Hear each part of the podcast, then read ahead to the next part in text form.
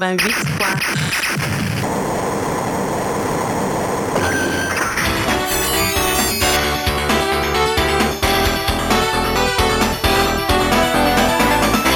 Mono-ostique,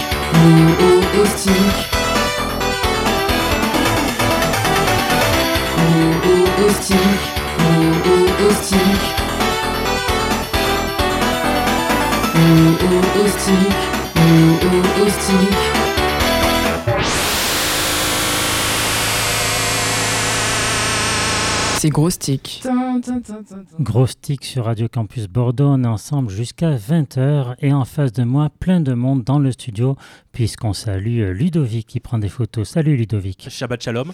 On a aussi Gilles. Bonsoir. On a Léo, le retour de Léo dans Gros Stick. Et salut tout le monde, ça faisait longtemps. Et oui, on a Théo qui est là aussi ce soir. Bonsoir, c'est ma première émission Gros Stick de l'année. Salut. C'est vrai Ouais, Non. c'est vrai. Non, c'est vrai, je te jure. Oh non. Si, si. Je, suis déjà pas venu, Non, je non. suis pas venu auprès. Si, ah bon, si, je on suis t'a- déjà- on Non, je suis venu Au pour, premier, je suis venu non pour Halloween.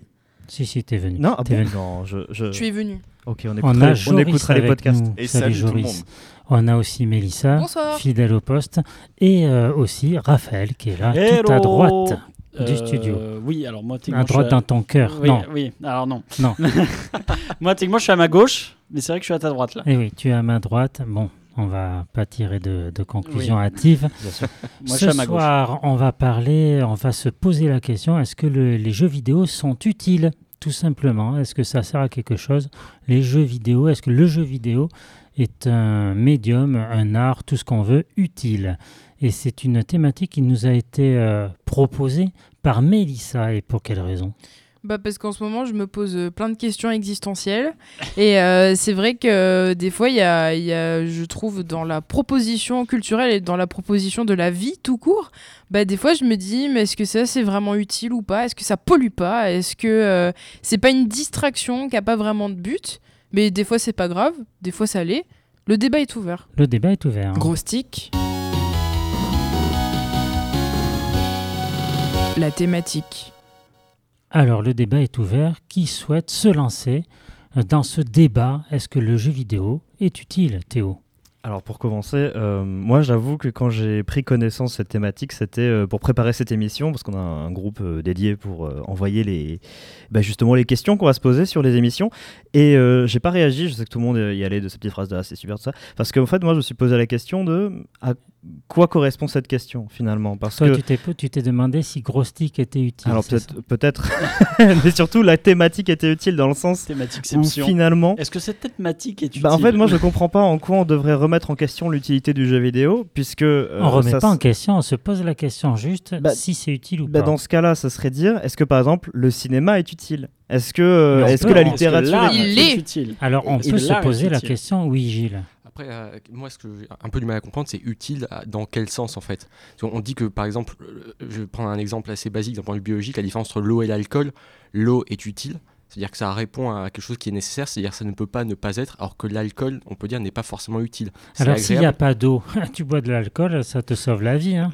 Alors, euh, Je suis non. pas sûr de ça. Non, non, non, ça te déshydrate.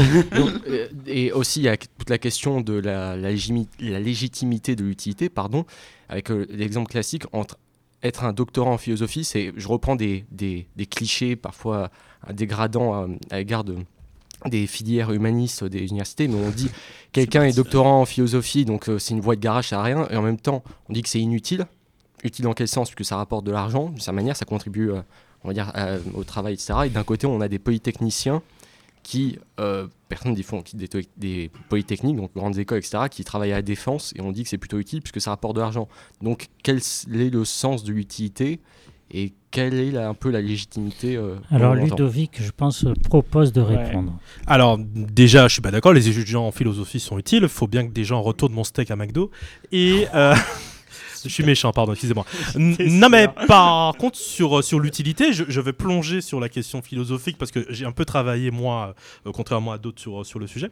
Et, Oh. et- et justement, je, je, je, relisais Platon, ça, ça m'arrive des fois. Oh, Et, et, je relisais notamment l'allégorie de la caverne. Et je me suis dit, tiens, est-ce qu'il n'y a pas une utilité dans le jeu vidéo ou euh, quelque part dans. vu que, si les gens ne savent pas, l'allégorie de la caverne, ça explore euh, la question de l'idée de réalité simulée et de perception faussée. Est-ce que le jeu vidéo, c'est pas ça un peu? Est-ce que le jeu vidéo ne permet pas d'une certaine façon, euh, dans une certaine conception d'utilité, d'explorer des réalités alternatives et de développer notre, notre compréhension de l'identité, de la moralité et même de la réalité en elle-même?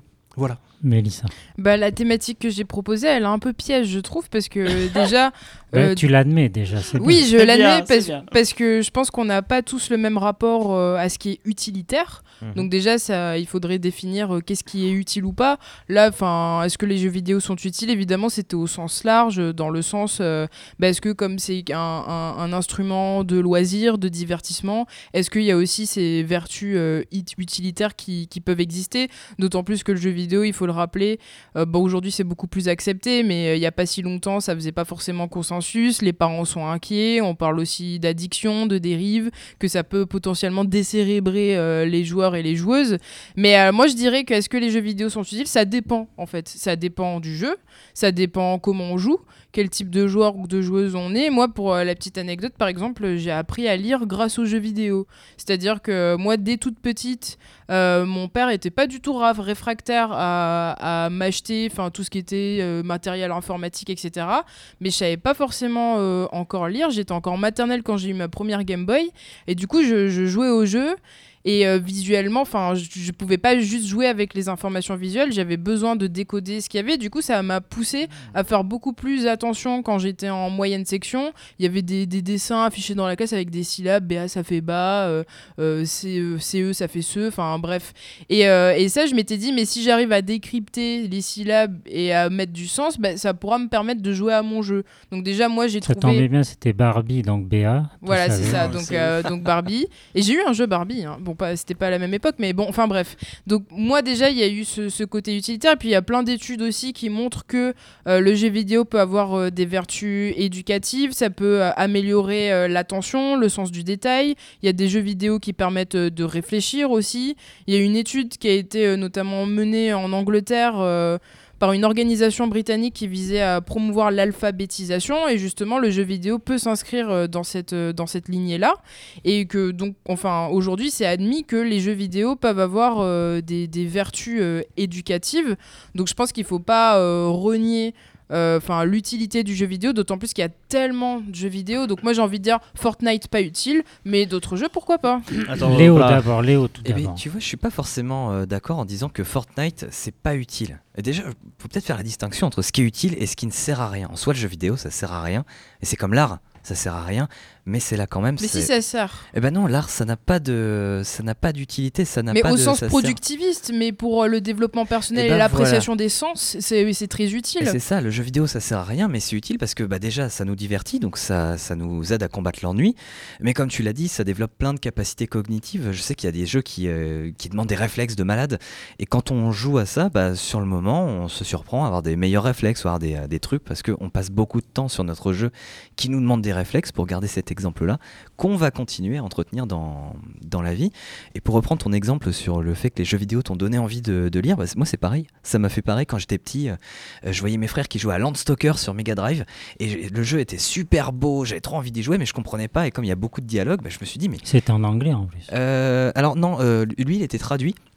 Mais à l'époque, beaucoup de jeux, euh, il y avait très très peu de jeux qui étaient traduits. Et moi, je pense que c'est clairement les jeux vidéo qui m'ont fait euh, aimer l'anglais et comprendre l'importance de maîtriser une autre langue. Puisqu'à l'époque, bah, si tu maîtrisais pas l'anglais, tout simplement, tu profitais pas de ton loisir préféré quand c'était les jeux vidéo. Donc en fait, bah, c'est aussi une porte d'entrée, mais c'est comme plein de choses. En fait, on se dit que, ok, Assassin's Creed, ça remplacera pas un cours d'histoire ou quelque chose, mais ça peut être une porte d'entrée pour s'intéresser à l'histoire.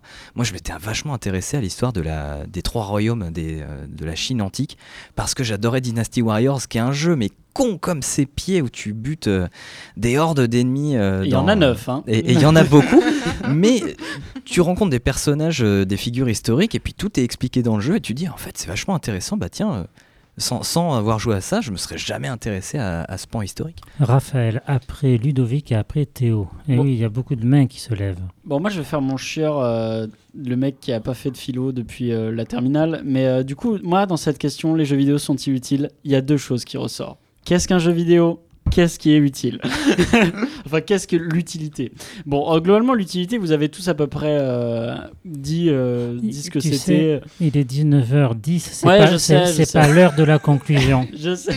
Non, mais non, je vais pas faire la conclusion de toute façon parce que c'est c'est une question euh, li- presque métaphysique. Mais la- l'idée de, enfin, genre l'utilité. Euh, globalement, vous avez tous euh, couvert à peu près euh, l'utilité, ce n'est que je pourrais ajouter que ce qui est utile est utile pour la survie du genre humain. Et globalement, parler d'art est utile pour la santé mentale en général. Donc moi, je vais utiliser ça, juste l'aspect sociable que peut créer le jeu vidéo, je vais me servir de ça. Mais du coup, pour ce qui est du jeu vidéo, voilà, Melissa a parlé de jeux comme Fortnite, enfin, elle a, elle a cité Fortnite, elle a parlé d'autres jeux. Mais globalement, qu'est-ce que c'est qu'un jeu vidéo? Un jeu vidéo, moi, je le dis tout le temps euh, quand j'en parle, c'est une expérience interactive. Donc, une expérience interactive, aussi simple que ça peut être, c'est ça peut être euh, quelque chose qui va être qui n'est pas tant destiné à créer, euh, qui n'a pas un but productif, parce que globalement, Excel n'est pas un jeu.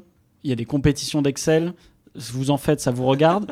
Mais globalement, globalement c'est cette idée que euh, un jeu euh, peut être utile parce qu'en fait, les mécanismes qui, qui forment le jeu sont en fait des mécanismes très lu- ludiques, mais dans le sens, euh, dans le sens qui aident aussi à apprendre. Et moi, moi ce, qui est, très intéressant du coup avec ce point de vue du jeu vidéo utile, c'est se dire est-ce que au final, tous ces petits mécanismes qui sont propres au jeu, et là je parle du jeu euh, même dans les jeux de société, euh, c'est, est-ce que du coup, c'est, est-ce que le jeu est juste au final bah, nécessaire? Est-ce que le, le- est-ce que le jeu est nécessaire dans, dans le sens où euh, globalement, tout, tout ce que peut faire le jeu vidéo, il y a plein d'autres trucs qui peuvent le faire, mais est-ce que le jeu est-ce que est-ce que c'est le jeu qui rend le tout plus beau? Est-ce que le jeu est nécessaire pour euh, pour que pour que ça ça ça permette quelque chose de nouveau? Je, je- je T'as t'as m'enfonce. du mal, hein. Je m'enfonce. C'est dur. C'est très très dur ce putain de sujet. c'est pas c'est pas moi qui ai choisi la thématique pour une fois et ça fait mal. T'as fait S, toi, non? Ouais, exactement. J'ai 8 au bac de C'est à l'aide de Oh connaissances. Non non non mais Il y avait Ludovic. euh, On te laisse un peu. mais- euh, non, vas-y, vas-y. Je te digérer. laisse Vas-y. réfléchir. On te laisse digérer tout ça. Non, mais tu as, tu as une raison sur euh, quelque chose d'important, Raphaël. C'est qu'en effet, il y a eu des études hein, sur, euh, sur euh, la neurologie, notamment infantile, qui montrent qu'en effet, qu'il faut qu'un, puis qu'on s'est posé la question, et euh, dans pas mal de façons d'éduquer des enfants, euh, c'était posé la question de est-ce qu'il faut maintenir le jeu auprès des Mais, enfants? mais le jeu, euh, dans tous les sens du Voilà, terme. le hein. jeu dans Oui, tous oui. les sens du terme. Et euh, les études ont montré que justement, un enfant qui ne jouait pas en, enfin, dans, son, dans sa construction sociale euh, était moins intelligent, avait beaucoup moins de motricité. Enfin, il y avait vraiment de choses très négatives qui, euh, qui expliquent d'ailleurs pourquoi dans quasiment toutes les civilisations, il y avait du jeu qui était euh, permis à la fois pour les enfants, mais également les formes de jeu pour les adultes. Donc, donc je pense que oui, oui, je, je pense que le jeu et le jeu vidéo qui en découle ont des aspects euh, utiles. Après, euh, la, moi, la question fondamentale, c'est utile à quoi? C'est-à-dire que là, on parlait de réflexes. On sait par exemple que euh, les joueurs de Quake 3 euh, ont, enfin, que l'armée américaine a beaucoup recruté des joueurs de Quake 3, euh, notamment pour l'aviation, parce qu'ils se sont rendus compte qu'en fait, que les, meilleurs joueurs, même pas les joueurs moyens de Quake 3 avaient, la même capacité de réaction que les pros et voire même les, les gens excellents euh, qui, euh, qui, qui, qui étaient des pilotes de chasse. Et en fait, se sont dit, ah tiens, en effet, c'est, c'est, euh, c'est une capacité, c'est un, c'est un élément assez intéressant, ce qui fait que d'ailleurs qu'aujourd'hui, les, les- la manière de conduire un tank ou de conduire en avion, c'est beaucoup rapproché des manettes de jeux vidéo parce qu'on on, on- on- essaie de, de faire des ponts entre, en effet, ces deux mondes-là. Donc en effet, pour l'armée, On sait pas trop qui inspire l'autre. hein. voilà, mais je pense qu'il s'auto-inspire. Ben, D'ailleurs, drôle, c'est que le jeu vidéo s'est inspiré du monde de, de, de- enfin, des armées, etc., pour certains types de jeux. Et aujourd'hui, on voit que ce monde-là s'inspire du jeu vidéo. Donc, en effet, oui, pour l'armée, euh, le jeu vidéo est utile. Théo. Alors, et après Gilles. Et après Raphaël à nouveau. donc pour l'armée, le jeu Mélissa. oui, pardon. Donc pour l'armée, le jeu vidéo est utile. Moi, ce que je pense également, euh, très très loin de mes idées et de mes volontés, mais euh, pour euh, l'industrie, le jeu vidéo est utile aussi, hein, parce que bon, euh, je sais pas si vous emmerdez à lire le rapport du CEL tous les ans, euh, le syndicat majoritaire euh, des éditeurs de jeux vidéo, Ludo Ludo Ludo, Ludo- Ludo- logiciel Ludo- ludique, les logiciels ludiques, tout à fait. Et ben, euh, le rapport du CEL, il indique que euh, bah, l'industrie du jeu vidéo en France, elle pèse plusieurs milliards actuellement, que c'est une source de revenus très importante, même au-delà du cinéma. Mais pour l'économie, tu Et veux donc dire. pour l'économie, c'est- une aubaine, c'est très très utile. Et effectivement, euh, bon, euh, on peut penser de ce qu'on veut des dernières productions Ubisoft, euh, notamment celle qui est proposée dans notre euh, belle ville de Bordeaux avec Assassin's Creed Mirage. Notamment, elle a quand même créé de l'emploi, tu vois. Donc bon, c'est bien, euh, voilà, dans une certaine société, euh, Gilles. une certaine société libérale, c'est super. Mais après voilà, il y a une utilité effectivement euh, dans le travail, dans l'économie, euh, à l'utilisation de jeux de société en tant qu'industrie. Bon, Jeu de société ou de. Le jeu, Le, le jeu, le jeu, en règle générale. ouais, du pain et des jeux. Ça fait rebondir sur ce qu'a dit Mélissa sur la, la perspective productiviste, qui justement est un espèce de cadre de pensée dans lequel on, enfin, au sein duquel on a du- vraiment du mal à, à s'extirper. Et, justement, là, on parle de, de, neuro- neuropsychiatrie, d'économie, etc. Et penser à le fait qu'on stigmatise ce qui est inutile, ce qui est assez paradoxal. Où on a, est dans une, évolution, de la société qui fait qu'on a une fusion de la semaine et du week-end. Ce qui fait que travaille, des gens arrivent à, vivre en jouant, on joue à, à travailler et on a une espèce de, de fusion entre les deux qui fait que on sort jamais d'un cadre où on ne fait rien. Et justement, c'est, je trouve ça intéressant de penser à des jeux qui ne servent strictement à rien, ou dans le sens où en fait on, le plus grand plaisir, vient du fait que on ne fait rien, on ne gagne rien, ça ne sert à rien. Parce que je- je- encore Il une fois, n'y a, pas de circuit de récompense. euh, il y a- il y a- non, enfin, je veux dire, on ne on, sort pas augmenté du jeu. Je, je prends un exemple classique, encore une fois, je suis désolé, mais Disco Elysium, je sais que ré- rétrospecti- rétri- rétrospectivement, après y avoir joué, je suis, je- j'en suis sorti grandi. Je sais que après, avant et après, enfin, je suis plus la même personne. Mais par exemple, en jouant, j'ai n'importe quoi, à Diablo 3, où j'avais, je crois, plus d'une centaine d'heures, ou Team Fortress 2, où j'avais plus de 900 heures, il y a, en fait, je ne gagne rien. Je joue, je, je gagne ou je perds, mais en soi, il y a Ça te fait pas évoluer, quoi. oui, et c'est tout. le- C'est le- il y a en fait rétrospectivement, ça paraît pas forcément sur instant parce qu'il y a la nervosité du jeu, etc. Mais il y a la satisfaction de savoir que l'on ne fait rien.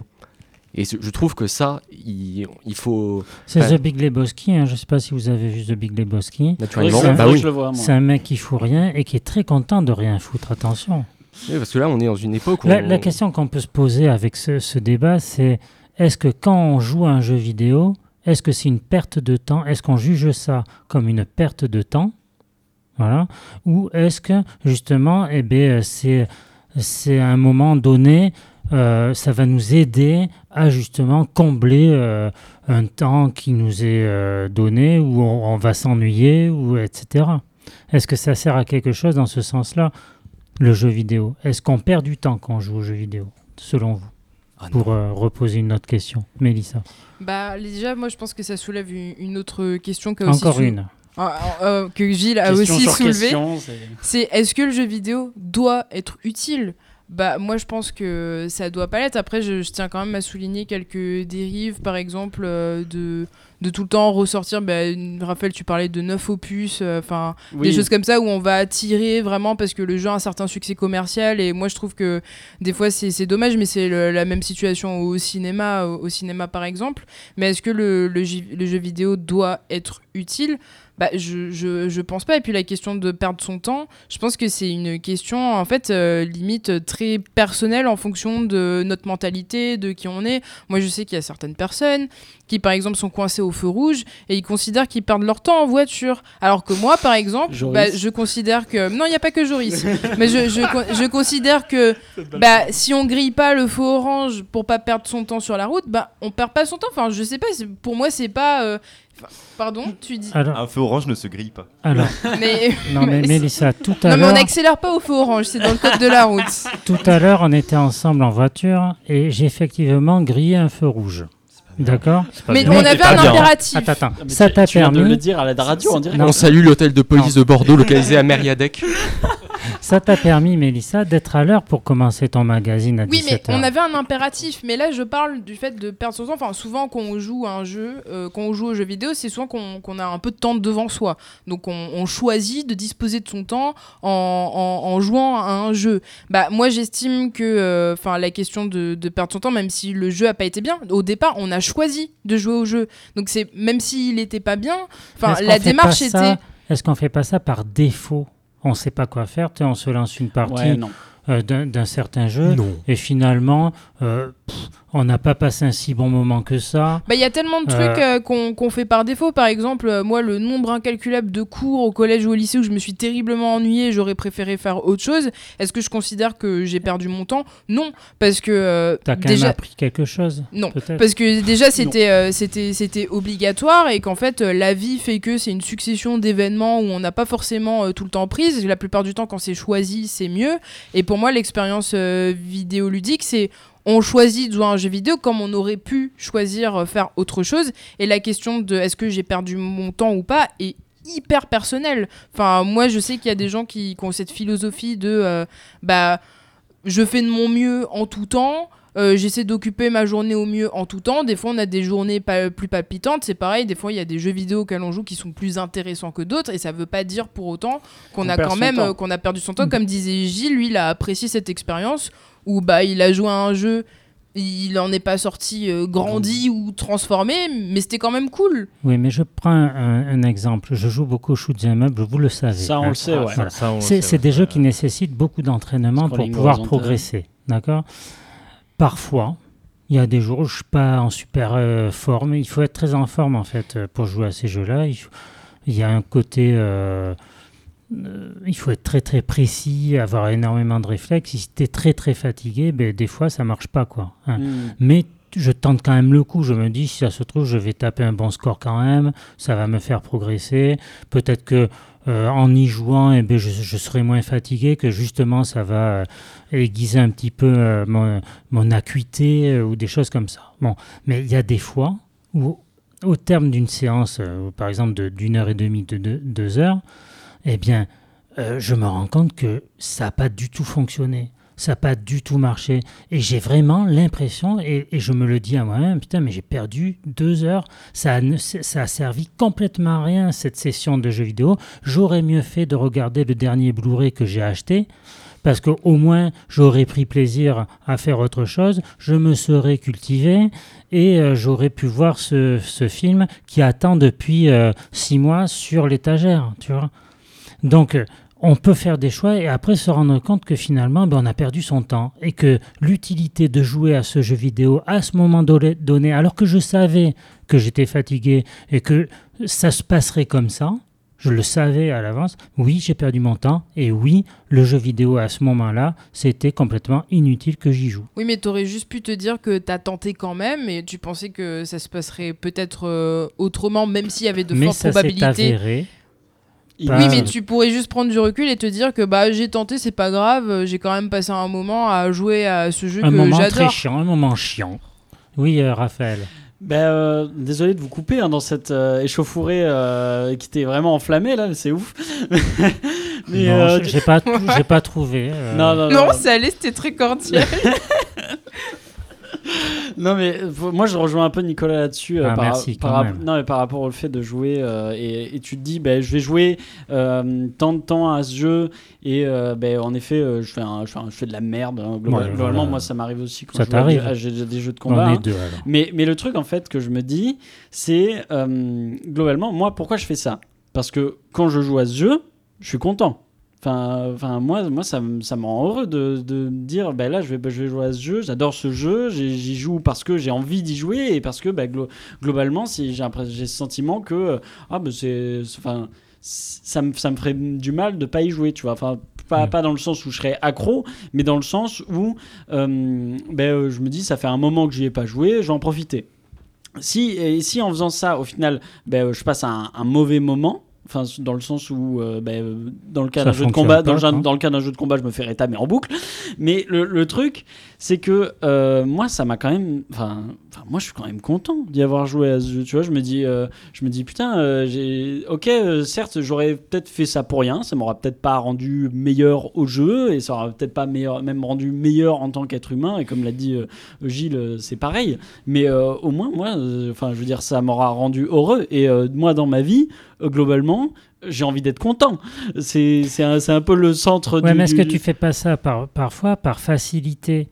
Euh, c'est facile de. ouais, de- ouais. ben, c'est une- vrai que ça peut être une bulle de sûreté. Et, Voilà. et c'est vrai que, ben moi, enfin, par exemple, là, tu vois, le jeu de combat, euh, moi, euh, je fais que le dire, voilà, bah, comme Gilles, j'ai toujours mon bébé, c'est Guilty Gear Strive. Guilty Gear Strive, en ce moment, j'y joue 35 minutes par jour. Alors pourquoi 35 minutes? Parce que c'est le temps de cuisson de- d'un pain de mie et j'avais que ça sur mon téléphone. Mais du coup, genre, je, je joue un 35 temps de minutes cuisson de quoi? d'un pain de mie. Tu, tu fais Je cuire- fais, du, je fais du pain de mie. euh, oui. Ah, tu fais du pain de je mie. fais du pain de mie, Ah ouais. ouais. Et tous Quand les est-ce qu'on jours, goûte alors fais Bah, maison, je, je peux c'est le- je tous les le jours, tu fais du pain de mie. Non, pas tous les jours, mais c'est juste que c'est un, un chrono, un chrono que j'avais sur mon téléphone de base. Et du coup, je joue, à, je joue 35 minutes. Chrono pain de mie. Exactement. je, je- je joue 35 minutes à Guilty Gear. Et après, ben, j'arrête parce que je me dis, bon, euh, c'est bon, on va jouer à un autre jeu. Parce que c'est vrai que je- que j'ai quand même une, Après bibli- la cuisson du pain de mie, du coup. j'ai une bibliothèque colossale qu'il faut que, que, que je me dis, ben, j'ai envie de découvrir aussi d'autres jeux. Mais le truc, c'est que ben, je passe quand même un très bon moment pendant que je joue à Guilty Ben, Gear. c'est sûr. Mais c'est vrai, c'est vrai que je me dis, Regarder si ton je joue four, c'est plus, moins intéressant. si je joue plus, c'est pas cool. Ben, c'est vrai que regarder un four, franchement, ouais. qu'est-ce qu'on s'emmerde. Ludovic. Non, mais je déjà, je pense qu'il y a deux choses. En effet, le, le jeu vidéo, pour, pour, sor- pour sortir de la question du de mie, euh, le, le- le jeu vidéo, pour prouver sa légitimité, a, a été obligé, et je pense que c'est un gros défaut, de montrer son utilité. Notamment, on a utilisé le fameux exemple de dire que oui, jouer aux jeux vidéo, c'est pas une nouvelle chose. Regardez, mon enfant joue à, à Assassin's Creed, ça lui apprend un peu, euh, à- ça lui apprend un peu l'histoire de France. Ou alors, euh, euh, mon enfant joue à tel jeu de réflexe, en fait, ça lui permet d'être meilleur et d'être bientôt un futur plot de ligne. Donc, en effet, il y, a- il y a une volonté de légitimité de, de- du jeu vidéo par C'est son utilité. rapide, c'est si rapide que ça. Sur, sur Quake? Ouais. Ah oui, non, non. Non, mais il faut déjà être un super joueur de Quake. quoi. Oui, voilà. C'est mais, mais, mais même les moyens. C'est-à-dire que, enfin, franchement, je, je, je, je- que, que les auditeurs aillent sur Internet, vous verrez vraiment que les, les joueurs moyens de Quake à Alors l'époque. attention quand même, il faut pas avoir de lunettes pour être pilote. En effet. Donc, en effet, faut être pas. daltonien. Voilà, faut pas être, faut pas avoir de lunettes, Putain. faut pas être daltonien, mais un joueur moyen de Quake 3 avait les mêmes- le même niveau de Il réflexe du joueur de qu'un- Quake 3 ne peut pas avoir de lunettes. qu'un qu'un aviateur professionnel. Et sur, et sur la question de l'ennui, je pense qu'il y a une question plus fondamentale, plus, euh, plus grande que le jeu vidéo, mais qui nous dépasse, qui est euh, la question d'avoir le droit de l'ennui, quelque chose qu'on a oublié dans nos sociétés contemporaines, vu qu'à l'époque, et euh, le changement de mot a- est important, avant on disait qu'on flânait. Et flâner, c'était vu comme quelque chose de normal, c'est-à-dire de errer dans les rues sans but, sans avoir volonté de s'améliorer, sans Très avoir poétique. volonté, euh, quelque chose de très poétique. Et aujourd'hui, on dit qu'on vagabonde. Et c'est vu comme façon de négatif. On vagabonde dans les rues. Là, les jeunes, euh, qu'est-ce qu'ils font là, qu'est-ce qu'ils font là, etc. Et je pense que dans le jeu vidéo, il y a un peu ça. On peut toujours on- dire flâner. Moi, je, c'est un mot que j'emploie encore. Oh, alors oui, Ouais, mais, je tu- pense tu, que. Tu vois, tu vois, vagabonder, ça vient de vagabond, donc c'est déjà euh, vraiment Ouais, le il y a- mec euh, qui traîne, quoi. Flâner, bon. M- euh, Mélissa et Joris, quand vous allez au parc, euh, vous, va- vous vagabondez Ah pas. non, on flâne. hein, vous Ah, voilà, flânez. vous, Enfin, Ouais. moi je flâne, Joris vagabonde parce qu'il marche très vite. Il marche extrêmement vite. Vous flânez. Non, mais je pense que l'ennui, même dans le jeu vidéo, est quelque chose qui est important qu'on doit euh, tous essayer de récupérer euh, dans nos vies, de façon générale. Dans Disco Elysium, ça peut t'arriver de t'ennuyer. Je pense que c'est pour ça que Gilles a adoré le jeu. il va se démarrer. Il va démarrer le- Sans commentaire. Mélissa. Oui, euh, parce qu'il nous reste pas beaucoup de temps, je vais essayer de, de résumer très très vite. Bah, moi, je pense que le jeu vidéo, oui, clairement, il peut être utile. Ça dépend euh, des situations, ça dépend du jeu, ça dépend de l'appréciation qu'on a euh, et de l'expérience du moment qu'on joue au jeu vidéo. Mais moi, je pense que, un peu comme tout le monde, euh, pour moi, le jeu vidéo, il a été euh, le plus utile pendant la période Covid. Parce qu'on était tous coincés à la maison. Et moi, je sais que j'ai vraiment euh, renoué avec le jeu vidéo pendant la période Covid parce que ça faisait très longtemps que j'avais pas acheté de console. Moi, j'ai acheté euh, bah, une Switch Lite juste euh, bah, quand le confinement venait de commencer. Ça me faisait de l'œil depuis un certain temps, mais j'en avais pas forcément le temps.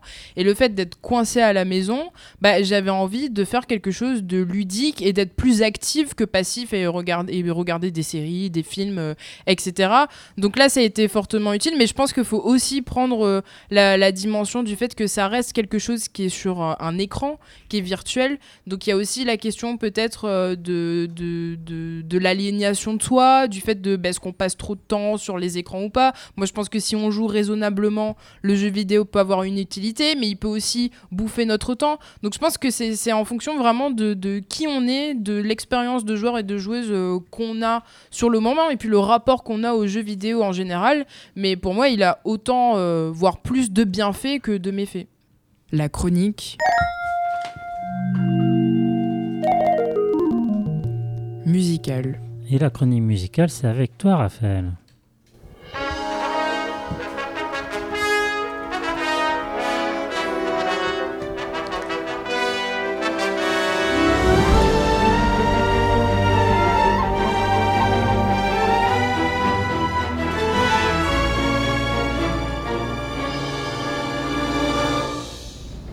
Une fois, c'est à mon tour de vous parler de la licence Monster Hunter. Nathan n'est pas là, mais je vous invite quand même à aller écouter son test sur Monster Hunter World, disponible dans l'épisode 51 de Gros Stick sur le SoundCloud de la radio. Parce que oui, on va aborder le cas de MHW, de son petit nom, et plus précisément de son extension Iceborne. Alors, je ne vais pas vous faire une présentation globale du DLC, puisque je sais que Nathan souhaite un jour le chroniquer à l'antenne. Donc je vais lui Ça, laisser c'est ce cool, ça, privilège. c'est sympa. T'as vu que je suis comme ça, le pouce en l'air. Aussi, c'est une musicale, donc il va falloir que je recadre un peu mon sujet, car comment dire, les bandes son de la licence de Capcom sont des véritables nids à chef-d'œuvre. Pour rappel, Monster Hunter, ce sont des jeux où l'on incarne un chasseur qui doit affronter des monstres pour réguler leur population. Bref, on colonise à sec. Après, dans le jeu, pour faire simple, ça se traduit par des combats de boss épiques. Et si au début les premiers boss partagent des thèmes musicaux communs, à un moment, le danger est si grand que les monstres deviennent caractérisés par leur propre thème. Aussi, il y a un truc important à prendre en compte, c'est que tous les monstres de la saga ne reviennent pas à chaque opus. Ainsi, il existe des générations de monstres, un peu comme dans Pokémon. Monster Hunter World, c'est la cinquième génération, et à l'instar des titres Pokémon, des créatures d'anciens opus vont faire leur retour pour ajouter des affrontements épiques pour le plus grand bonheur des joueurs et joueuses. Bon, et vous vous doutez que si je vous dis tout ça, c'est bien pour vous parler du thème d'un monstre faisant son retour. Allez, fini le suspense, parlons maintenant du Brachydios. Le Brachydios, c'est un monstre, un des monstres emblématiques de la troisième génération de Monster Hunter, la génération par laquelle j'ai vraiment commencé à jouer à la licence. Le Brachydios fait partie de ces monstres catégorisés comme des brutes, et pour cause, on parle de l'équivalent d'un énorme dinosaure couvert d'obsidienne, avec une corne de la taille d'une proue de bateau et deux immenses bras qui lui servent à te coller des giga crochets du gauche. Pour le pire dans tout ça, mais le pire dans tout ça, c'est la poisse. La poisse, dans MH, c'est une sorte de blob qui, au contact d'organismes vivants, va peu à peu muter en un explosif très puissant. Le truc, c'est que le Brachydios, ben, il est bourré de poisse. Il en sécrète au bout de sa corne et dans sa salive. Ainsi, en se mouchant dans ses bras, il te met maintenant des torgnoles littéralement détonnantes. Bref, le Brachydios, c'est un monstre qui ne rigole pas, comme le prouve son thème que l'on entend en fond. Et comme je le disais, en voyant que le Brachydios allait faire son retour dans l'extension de Monster Hunter World, j'étais extatique. D'autant que son thème allait avoir le droit à une nouvelle version. Et quelle version?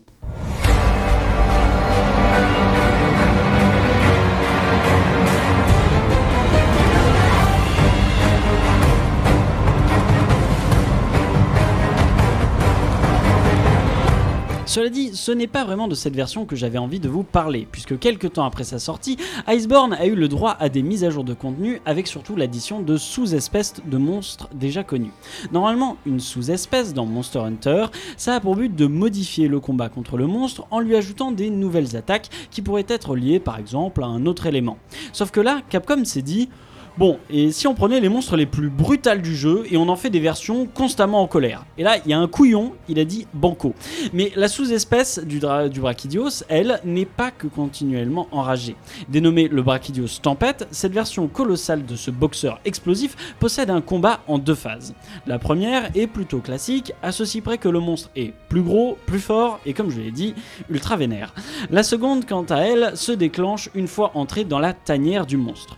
La plupart du temps dans MH, les tanières sont comme les autres zones ouvertes du jeu, à ceci près que le monstre peut s'y reposer pour récupérer de la vie. Le truc, c'est que une fois entré dans sa tanière, le tempête perd patience et se débarrasse de toute la poisse de son corps en frappant violemment le sol à plusieurs reprises.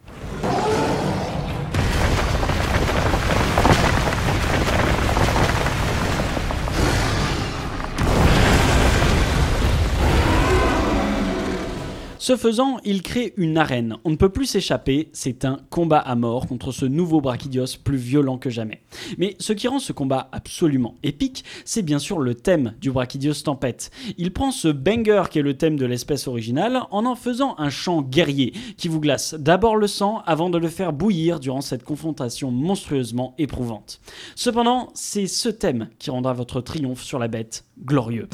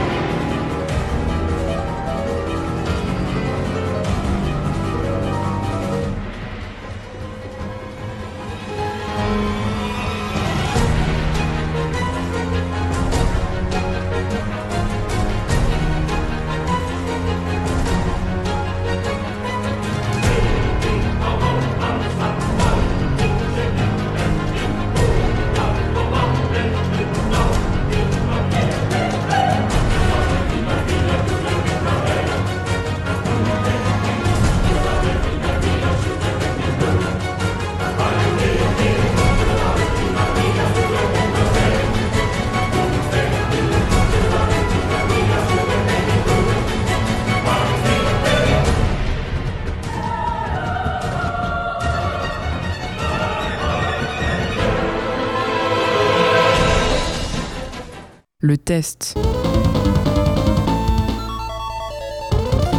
Et le test cette semaine, enfin le premier test de cette émission Gros Stick, c'est avec toi Théo. Et oui, bonsoir à toutes et à tous. T'as déjà dit bonsoir, mais bon. Mais je redis Ah oui, bonsoir parce que je suis. Parce qu'il y a des quelqu'un gens de qui arrivent au milieu de l'émission. Exactement. Écoutez, vous êtes en voiture, vous rentrez chez vous, vous vous dites tiens, je vais mettre Radio Campus. Quelle, quelle bonne idée d'ailleurs. C'est vrai que c'est. C'est, c'est un très bon réflexe. Euh, donc, alors que, qu'on va parler aujourd'hui, on va parler de Starfield qui est sorti le 6 septembre 2023 sur l'ensemble des supports et qui est également disponible sur le Game Pass. Il En est plus, sur Mega est- Il Drive n'est pas sorti sur PlayStation. Il est pas, ni sur Mega pas Drive. sorti sur PlayStation. Ah non, je crois pas. Ah, si, si, si, si, mec. T'es sûr Je t'assure qu'il est sorti sur. Ok. Joris, fact-checking. Pendant qu'on a actuellement. fact-checké en direct, qu'est-ce que c'est Starfield C'est un jeu développé par Bethesda. C'est la première licence euh, euh, originale de Bethesda depuis quasiment sa création, puisque jusqu'ici Bethesda, on les connaît notamment pour The Elder Scrolls et la série Fallout. des Fallout. C'est notamment eux qui ont porté les jeux Fallout en 3D avec Fallout 3 en 2007, si je ne me trompe pas. Euh, qu'est-ce que c'est Starfield grosso merdo? Bah, C'est un jeu d'exploration spatiale dans la pure tradition des jeux Bethesda, donc un RPG, un jeu de rôle très très light et de plus en plus light, comme on va pouvoir s'en douter, puisque ben, en fait Bethesda continue un petit peu sa transformation des jeux. Ah, On se souvient par exemple de Morrowind, on se souvient euh, d'Oblivion, on se souvient de ces RPG à la papa, ces RPG très compliqués où on demandait de faire des choix, des caractéristiques de personnages, des fiches perso, des alignements, machin, tout ça, bidule, des quêtes qui nous demandaient du coup de, choisir des teams. Eh bien, Starfield fait complètement l'inverse, avec quelque chose de beaucoup plus simplifié. Euh, donc c'est un jeu que je dirais assez accessible bah, pour les personnes qui souhaitent justement se lancer dans euh, bah, les RPG. De quoi ça parle Starfield? Eh bien, c'est un jeu dans lequel on va euh, incarner un mineur ou une mineure euh, qui va se retrouver euh, confronté à un artefact très étrange au Ouais, cours. alors, tu, mineur, le- l'emploi. Le mineur l'emploi, oui. Oui, alors si tu étais mineur, tu peux. Ah parce que Ludovic est mort de rire là actuellement. Moi j'avais compris euh, moins de 18 ans. ça, ça aurait été très original. Que Bah oui, je me suis dit c'est bizarre que tu Surtout que précises. Bethesda l'a déjà fait avec Fallout 3, du coup, dans l'intro où tu incarnes quelqu'un de mineur, puisque du coup, tu incarnes quelqu'un qui a 10 ans quand il a fait Quand Benedict anniversaire. était déjà en train d'arriver, donc voilà, tu as bien fait de. Norman. Tavo est en train de toquer à la porte du studio, on, on le salue, pas du tout, on le déteste. Euh, mais tout ça pour revenir à Starfield. Donc on incarne un mineur le métier, donc le métier de minage, et donc euh, ce fameux mineur De va se retrouver, ce fameux mineur Des va se retrouver face à un artefact mystérieux qui va du coup le plonger dans une quête pour en trouver plein d'autres. On va se retrouver confronté à une espèce de société qui s'appelle Constellation et dont le but est de percer les secrets de l'univers et d'une race extraterrestre ou pas, on ne sait pas, qui s'appelle les Astriens et qui justement souhaite aussi s'accaparer ces fameux artefacts. Bon. Euh, le scénario il tient sur un post-it, il n'est pas très intéressant et de toute façon ce qu'on aime dans les jeux Bethesda c'est justement tout cet aspect très exploration. hein. Si on se souvient de euh, Skyrim par exemple qui était sorti en 2011, euh, ce qu'on aimait c'était cette espèce de, de sentiment d'évasion, ce, ce sentiment en fait de se balader en pleine nature, de voir au loin De la fumée flâner, de flâner, complètement en fait parce que tu voyais un petit camp de bandits, tu te disais tiens il y a une activité à faire, j'y vais et en fait au fur et à mesure de tes péripéties, de tes explorations, de, de découvrir des donjons, des quêtes annexes, des lieux assez impromptus, euh, des secrets et c'est à ça qui du coup faisait toute la force de Skyrim malgré euh, ce qu'on connaît de Bethesda, à savoir le fait que leurs jeux sont buggés et très souvent en deçà des nouvelles générations. Euh, Starfield n'est pas très très beau, mais il compense par exemple ça avec un jeu de lumière très joli. Euh, Starfield est pas hyper jouable par rapport au fait que c'est un FPS, puisque la plupart des jeux de Bethesda sont des FPS. Alors, euh, oui et non, puisqu'en fait, techniquement, on peut changer la caméra de troisième première personne, mais euh, on va dire que c'est plutôt développé pour être joué à la première personne. C'est quand même un des jeux les plus jouables en termes de FPS par Bethesda.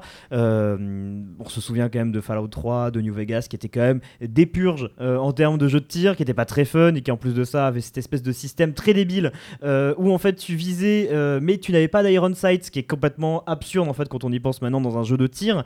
Euh, là, ce qui est intéressant avec Starfield, c'est que vu que Bethesda a racheté id Software, du coup les développeurs de Doom, euh, il n'y a pas si longtemps que ça, eh bien en fait on se rend compte qu'effectivement il y a une partie de l'expertise d'id Software qui est passée dans la dynamique des gunfights et ce qui rend un peu le truc plus plaisant. Alors on est très très loin d'un Doom hein, ou d'un Wolfenstein, euh, on est même à milieu de ça, mais on sent qu'il y a un effort qui est un peu plus fait sur la dynamique des tirs, sur le fait de, de pouvoir aussi se mouvoir. Euh, c'est pas non plus euh, parfait, c'est pas le jeu du siècle, c'est pas un Call of, hein, on, va, on va- on va clairement euh, pas, on va mettre les pieds dans le plat, mais il propose une expérience assez plaisante sur ses phases de combat. Starfield est plein de défauts. hein. Après, euh, le, défaut le plus important, je pense, je parlais de toute cette manière d'explorer qui est complètement absente dans Starfield, euh, dans le sens où on passe plus de temps à se balader de son vaisseau de planète en planète, sans forcément du coup euh, avoir cet aspect très je découvre les choses par moi-même. Ce qui était hyper bien en fait dans les, les- anciennes productions et qui du coup ne se retrouve pas du tout. En fait, on, on a des points d'intérêt qui apparaissent et sur lesquels en fait on va se retrouver avec quasiment les mêmes activités en boucle, à savoir euh, tuer un camp de bandits, euh, miner des ressources, découvrir une ressource naturelle un peu sympa et puis refaire ces trucs-là de planète en planète. Donc c'est vraiment fastidieux, pas très fun, mais j'ai apprécié quand même le jeu. Pourquoi? Pour ces petits moments qu'offre Starfield. Euh, par exemple, moi je me souviens d'une mission où en fait on te demande, enfin on te demande même pas d'aller sur la Lune en fait, non. Je, me suis retrouvé euh, dans euh, le système solaire et je me suis dit tiens, je vais me poser sur la Lune parce que c'est marrant. Et vous le savez, la gravité sur la Lune n'est pas la même que sur Terre. Et j'ai beaucoup apprécié le fait de tirer sur des bandits en faisant des sauts euh, de euh, 3 mètres de haut, ce que je trouvais très fun du coup en termes de gameplay. Euh, pareil, il y a une autre mission, euh, enfin plutôt une, un moment je me baladais dans l'espace et je tombe sur une station spatiale abandonnée où il n'y avait pas de gravité. Donc en fait j'ai dû faire plein de combats en fait où je me déplace en fait sans gravité dans le vide spatial, donc c'est très très fun aussi. On a pesanteur. On a pesanteur comme Calogero. Tout à fait. Mais euh, voilà, en fait, Starfield, malgré le fait que il est très redondant, son scénario est pas très bien écrit, euh, il souffre des mêmes problèmes que peuvent avoir les mêmes productions Bethesda, à savoir des personnages très figés, des animations pas terribles, euh, des décors pas très polis, euh, des détails de texture qui sont vraiment pas très propres. Et ben, il offre quand même ces petits trucs très fun que sont, bah, par exemple, bah, ce que j'ai décrit, mais également des petites quêtes annexes qui proposent un petit peu quelque chose de différent à l'expérience habituelle du jeu qui est très cyclique, euh, mais également du coup des, hum, des éléments que je trouve assez chouettes, euh, comme par exemple le fait de se balader dans l'espace, de rencontrer par hasard un cargo spatial qui nous demande de l'aide par radio, avec lequel du coup on va pouvoir discuter, et qui du coup donne un peu vie à cet univers, même si je le trouve beaucoup moins vivant euh, que sur ceux, des, ceux de la série Fallout ou Elder Scroll, j'éprouve un certain plaisir quand même à pouvoir bah, me balader dans l'espace et à croiser un petit peu le- les, les pécans en fait qui s'y baladent, les pécores plutôt, pas les pécans, les pécans Ouais, c'est les noirs, euh, les pécores qui s'y baladent et pouvoir échanger avec eux ou leur tirer dessus à loisir. Donc voilà, euh, c'est pas non plus le jeu du siècle, mais euh, j'y prends du plaisir. Pour preuve, ça fait 30 heures que je suis dessus, donc euh, si jamais ça vous intéresse, comme je vous disais, il est Et sur c'est Game pas Pass. une perte de temps. C'est pas une perte de temps. Est-ce qu'il est sur euh, PlayStation du coup, Starfield? Alors non, il est pas sur PlayStation et tu as dit tous les supports, il est pas non plus sur Switch. hein, Ah au cas où putain, si il est pas sur Switch, mais quelle misère Non, il est sorti que sur PC et sur euh, Xbox. Ah ouais, bah tu vois, je croyais qu'il était Mais sur pour, Pour Théo, que- c'est tous les supports. Ouais, mais Ouais. c'est parce que Bethesda a été racheté par Microsoft. Par qui, du Microsoft coup, en a 2021, obligé tout à le- fait. Voilà. Chronique rétro. La chronique rétro du soir, c'est avec toi, Joris. Oui, et ce soir on parle de Star Wars, le pouvoir de la force. Donc euh, ce soir dans Gros Stick, nous retournons en arrière à une époque bénie, où la licence Star Wars n'appartenait pas encore à Disney.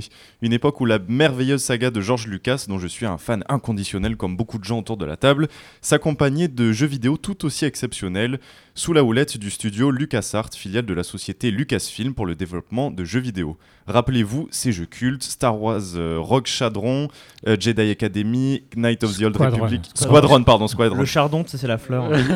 Rogue Chaudron, c'est.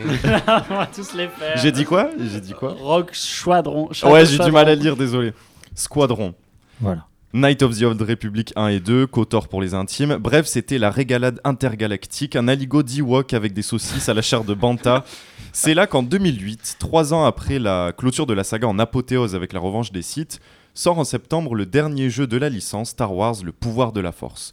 Ce jeu, développé évidemment par LucasArts, est un jeu d'action nous plongeant dans une période assez méconnue à l'époque, la période se déroulant entre l'épisode 3 et l'épisode 4, soit le début de l'Empire galactique et la naissance de la rébellion. On y incarne Starkiller, l'apprenti secret de Dark Vador, ce dernier l'ayant recueilli alors qu'il n'était qu'un drôle, sentant en lui une grande accointance avec la force et le potentiel pour devenir un guerrier redoutable. Le plan est clair dès le début du jeu. Notre maître nous donne pour mission de traquer les derniers Jedi survivants dans la galaxie et de les éliminer. S'il y arrive, Starkiller aura prouvé sa force et sa fidélité nécessaires à l'accomplissement de sa mission ultime, éliminer l'empereur avec son maître et prendre le contrôle de la galaxie. Notre épopée commence alors, notre héros accompagné de son fidèle droïde Proxy, partenaire d'entraînement de Starkiller et de la belle Juno, pilote de notre vaisseau, le Rogue Shadow. La traque des Jedi dissidents va donc nous emmener aux quatre coins de la galaxie, à commencer par Kashyyyk, la planète des Wookiees. Après le prestigieux générique de Star Wars, les bases du scénario posées, nous voilà entamant des négociations musclées à base de démembrement et de coups de sabre laser sur fond de bande originale des films Star Wars, composés par John Williams. Bref, la hype est totale. Fidèle à son titre, le jeu entend nous faire ressentir le pouvoir de la force. De nombreuses phases de jeu et de combat vont donc être jalonnées par le fait de contrôler des objets avec la force, projeter des ennemis et défoncer toutes sortes de portes, barrières et murs ben, avec cette même force. En effet, le jeu qui est Peggy 16 ne fait pas dans la dentelle, le gameplay se réduit à avancer dans les niveaux en détruisant tout ce qui bouge. Mais il faut dire que ça marche plutôt bien, on a une réelle impression de puissance manette en main, avec un enrobage évidemment fait pour plaire à tout fan de Star Wars. Parfois, tu te dis même que le jeu est là pour te pécho, toi petit padawan. L'aventure va euh, nous faire voyager sur des environnements familiers comme Bespin, la cité des nuages, Felucia, l'étoile noire en construction, avec des personnes, des créatures, vaisseaux et ennemis très connus de la saga. Bien que le jeu ait un peu vieilli quand même, il n'en demeure pas moins agréable à jouer grâce à une solide réalisation portée par, je le disais, la fabuleuse bande originale des films. Tout va bien dans la meilleure des galaxies très lointaines, oui mais, mais non. Malheureusement, les bons éléments du jeu vont petit à petit coincer, dû à cette mauvaise impression de trop vouloir en faire. Du pouvoir de la force, on passe vite au pouvoir du fanservice. Les petits clins d'œil aux films subtils et parfaitement exploités vont se transformer en véritable appel de phare de chasseur T. Désolé pour le spoil, mais je vais illustrer mon propos avec une mission. Il s'agit de traquer un Jedi sur l'usine de démantèlement des droïdes. D'ailleurs, petite parenthèse gênante, et encore la preuve que le jeu se perd dans ses références, lorsque nos protagonistes arrivent sur la planète, ils sont étonnés de voir que l'usine bah c'est un putain de copier-coller du temple Jedi. Les développeurs s'en sortent avec un troll ou une pirouette euh, scénaristique en faisant avouer le recyclage à leur propre personnage, le pilote du, vaisseau lâchant un Waouh, on dirait vraiment le temple Jedi Et c'est vraiment dommage, c'est une bonne tentative mais avortée d'enrichir l'univers. C'est ce qu'on attend justement des jeux Star Wars et ce que faisait très bien Night of the Old Republic. Bref, le pire est encore à venir. Vers la fin de la mission, et à un moment totalement incohérent, notre droïde Proxy sort de nulle part et nous attaque. Quoi? Trahison? Non, non. Notre ami Automate nous sort qu'il avait toujours rêvé de nous battre en duel et que c'était l'occasion rêvée de le faire. Ok. Commence alors un combat de boss où Proxy va prendre alternativement la forme des précédents boss de l'aventure. Bon, on comprend le procédé vidéoludique, mais c'est franchement mal mis en scène et fait presque perdre toute cohérence au jeu, mais c'est avant que le presque soit défi- définitivement enterré avec lui la cohérence du jeu quand Proxy, vaincu, nous relève détenir une botte secrète, celle qui garde depuis des années pour nous vaincre. Cette botte secrète va prendre la forme de trois mots dits par Proxy. C'est pas faux. Non, plus sérieusement, ou pour continuer dans le gag, Proxy se transforme en Dark Maul. La musique de Duel Ah, of the Fate oui. se déclenche, les flammes jaillissent autour de nous, ça n'a aucun putain de sens. Mais, euh, mais moi qui pensais avec, euh, avec le paroxysme... Putain, pardon, désolé, je reprends.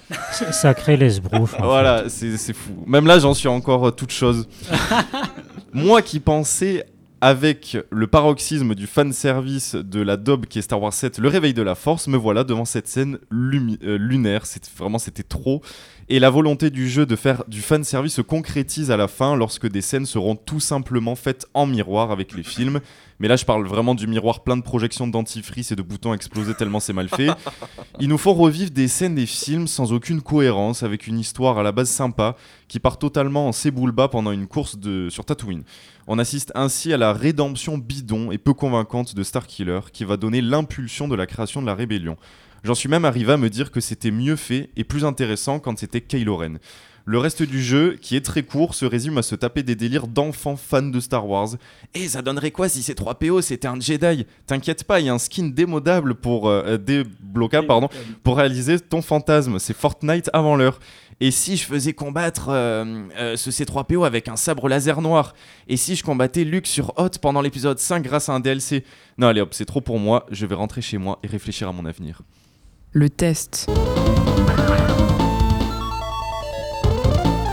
Un deuxième test dans Gros Stick ce soir avec toi, Léo. Oui, un test qui est donc un jeu qui n'a rien à voir avec Star Wars. Moi, je vous emmène euh, combattre des zombies avec The Project Zomboid. C'est un jeu qui est sorti sur Steam en 2013 et qui est toujours en accès anticipé. Alors pour comprendre ça, euh, le jeu a été commencé à développer en 2011 et par The Indie Stone, donc c'est un petit studio indépendant de deux personnes, deux petits britanniques très sympathiques qui ont eu euh, toutes les merdes possibles dans un développement de, jeux vidéo. Ils se sont notamment fait pirater leurs données, puis ensuite cambrioler et carrément voler leurs ordinateurs. Euh, ils n'avaient fait aucune sauvegarde, donc ils ont dû tout reprendre à zéro en redéveloppant un nouveau moteur physique, reprendre toutes les idées, etc. D'où le délai. Mais bon, aujourd'hui, on peut y jouer sur PC, euh, trouvable sur Steam à 20 euros au prix fort. Mais Project Zomboid, c'est vachement bien, même si quand on regarde les, images, on se dit que bah, c'est quand même un, jeu qui semble daté. Hein. C'est en vue à l'isométrique, ça semble pas très beau, ça ressemble visuellement à The Sims 1. Et le jeu, bah, c'est un, tout simplement un jeu de survie en apocalypse zombie, et c'est littéralement un mélange entre The Walking Dead et les Sims premier du nom. Euh, mais c'est vachement bien, je vous le rappelle. Donc, dans Project Zomboid, on va devoir survivre. On est vraiment le, dernier homme sur Terre, hein, dans, un monde peuplé par des zombies. On va devoir euh, essayer de trouver des, fournitures, des armes, euh, des outils, mais surtout des provisions pour se maintenir en vie. Essayer de construire une base, ou en tout cas de consolider un lieu qui soit sûr, pour pouvoir y survivre, et puis explorer les alentours. Il n'y a pas de mission ou de quête dans ce jeu-là. Les missions et les scénarios, c'est le joueur qui va se les créer c'est les situations qui vont les faire surgir. Alors graphiquement, je vous l'ai dit, c'est pas très très joli, c'est du low polygone, mais c'est très très mignon. Et ça m'a surpris. En fait, quand on voit tout s'animer, ça, ça, a beaucoup de charme. Euh, il y a des animations qui sont très réussies. Il suffit de voir son personnage courir, enjamber une fenêtre ou, euh, ou escalader une haie, ou alors se casser la gueule et se rattraper avec ses mains quand on essaie de, fuir une, horde. Tout fonctionne très bien, surtout que les sons, et ça aussi ça m'a beaucoup surpris, le design sonore est extrêmement réussi. Il suffit d'entendre le crâne d'un zombie se fracasser sous notre batte de baseball, entendre la pluie euh, tomber ou alors euh, entendre les grognements des zombies à l'extérieur d'une maison barricadée pour être tout de suite plongé dans l'ambiance et en immersion. Alors, puisque c'est à l'isométrique, ça se joue évidemment avec euh, la souris et le clavier. On va diriger notre personnage au clavier et diriger notre personnage avec la souris euh, grâce à un curseur. Et la direction de notre personnage est extrêmement importante puisque le jeu gère le champ de vision. C'est-à-dire que si vous pouvez zoomer dézoomer euh, comme dans Diablo ou dans Baldur's Gate ou n'importe quel jeu isométrique, ce qui s'affiche devant vous va être dans la direction de votre personnage et va compter les angles morts.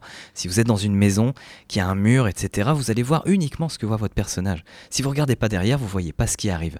Donc vous savez qu'il y a une maison, un garage derrière, et si vous vous retournez au dernier moment, bah, vous allez peut-être voir des, zombies euh, surgir. Donc il faut toujours rester sur ses gardes, même si on a une vue globale. Donc typiquement, on va explorer euh, bah, des quartiers, des maisons bourgeoises, ou enfin plus ou moins bourgeoises, on va essayer de récolter des, des boîtes de conserve, ou alors se cuisiner des petits steaks qui traînaient, tout ça. Euh, on va pouvoir aussi trouver, euh, explorer la grande ville parce que la carte est immense. On va trouver un commissariat qui a des très très bonnes armes, une prison qui est infestée et qui va vous faire des sueurs froides mais vous faire vivre des moments inoubliables dans un jeu vidéo. Il y a un Leroy Merlin pour trouver des planches ou tout l'outillage pour ce. Alors c'est pas Leroy Merlin mais c'est un magasin de bricolage. Des dépôt, dépôt. Euh. Ce qui est très très bien parce qu'on peut évidemment démonter tout un mobilier. S'il y a une table qui sert à rien, on peut la démonter pour récupérer des planches mais ça prend très très longtemps. Donc on peut trouver ce magasin pour récupérer des planches et plein d'outils qui vont nous faciliter la vie. Il y a même une ferme, si on s'y projette à long terme, si on arrive à survivre des mois, voire des années, bah pour pouvoir subvenir. Parce que si au début il y a encore l'électricité et l'eau, c'est-à-dire qu'on peut boire au robinet, remplir sa bouteille d'eau, etc., regarder la télévision aussi pour éviter que son personnage s'ennuie, bah, au bout d'un moment, tout ça, c'est fini. On se rend compte que l'épidémie, elle a touché le reste du pays, voire le reste du monde, et la survie se fait de plus en plus difficile. Mais heureusement, notre personnage, il progresse, car il y a un aspect jeu de rôle aussi dedans. Euh, toute l'expérience et les compétences vont se développer de manière passive, donc c'est-à-dire que si vous combattez euh, à l'arme contondante ou, euh, ou tranchante, votre personnage va devenir plus habile avec ça. Si vous construisez des choses ou démontez des meubles, vous allez développer votre talent de menuisier. Si vous vous faufilez petit, euh, petit à petit, vous serez euh, de plus en plus furtif, etc., etc. Donc il y a tout un management de notre personnage qui se fait à l'aide de compétences, mais aussi euh, de santé parce que chaque blessure se gère une à une. Si on se fait entailler, par exemple, on a cassé une fenêtre, on passe par la fenêtre, on a du verre dans les mains, on s'est entaillé, tout ça, ça arrive. Hein. Ben, il, va devoir, il, va, il va falloir trouver une pince à épiler, enlever le verre, désinfecter la plaie, la bander, etc. Il va falloir laver les bandages, désinfecter notre plaie et les bandages si on- notre blessure euh, s'infecte. Mais si vous vous faites C'est mordre une simulation de bandage, de bandage, Ah. pardon. de, de bandage, De bandage. exactement. Mais en fait, tout est extrêmement réaliste et cohérent. En fait, quand on est face à Project Zomboid, on fait OK, comment ça marche dans la vie? Bah, Ça marchera exactement pareil. Et, euh, et si vous vous faites mordre par un zombie, bah, c'est la mort assurée. Vous Comme dans la euh, vraie vie, quoi. Comme dans la vraie vie. Vous avez 2-3 jours de répit jusqu'à mourir, tomber malade et être zombifié. Euh, donc ça, ça marche vraiment énormément. Il y a une gestion de la température également et plein de petits moodles. Donc c'est des petites icônes qui, euh, s'affichent, qui vont afficher l'état de votre personnage et ce dont il a besoin. Si vous êtes pris la, pluie, il va être mouillé, donc il va pouvoir euh, avoir froid, tomber malade. S'il s'ennuie, s'il tombe en dépression, s'il panique, ça va s'afficher aussi. Et tous ces états négatifs vont influer sur vos caractéristiques. Si par exemple vous vous êtes blessé, bah, vous allez pouvoir vous, avez, allez avoir du mal à porter votre sac à dos, vous allez pouvoir porter moins de charge, vous allez courir moins vite, voire pas courir du tout. Ce genre de choses. Donc il va falloir constamment garder un œil sur un petit écran qu'on peut afficher euh, à souhait pour garder un œil sur notre personnage. S'il a trop chaud, s'il a trop froid, etc. Est-ce qu'il est heureux, est-ce qu'il a soif, est-ce qu'il a faim? Il faut absolument tout gérer. Voilà, Euh, c'est un jeu que je conseille énormément, surtout si vous voulez jouer, euh, en, euh, y jouer tout seul, ça marche parce qu'on a un grand sentiment de solitude, mais vous pouvez jouer en multi aussi avec des amis et faire votre propre groupe de survivants en disant bah voilà, allez, cette fois on se dirige vers la caserne de pompiers, on la nettoie, on la barricade, et puis peut-être que sur le toit on va faire de la permaculture pour essayer de survivre euh, peut-être plusieurs mois, parce qu'au début on, va crever en boucle, en boucle, en boucle. Le jeu est extrêmement difficile, ne lancez pas le mode de jeu par défaut, Apocalypse, ni survie, jouez en bac à sable et paramétrez euh, la partie que vous voulez. Vous pouvez tout faire, tout paramétrer. Le nombre de zombies, comment ils vous infectent, si c'est par griffure, par morsure ou pas du tout. Si votre personnage il apprend vite. Enfin vraiment, faites-vous votre partie. euh, N'hésitez pas à rendre la partie beaucoup plus facile parce que le but c'est de vivre votre aventure en territoire zombie, votre propre, euh, propre histoire de zombie quoi. Merci beaucoup euh, Léo, merci beaucoup à tout le monde. C'est la fin de Gros Stick. On se donne rendez-vous dans 15 jours pour un nouvel épisode. Juste après nous, c'est Passeport. On vous souhaite une bonne soirée à l'écoute de Radio Campus Bordeaux. Salut Salut. Salut, salut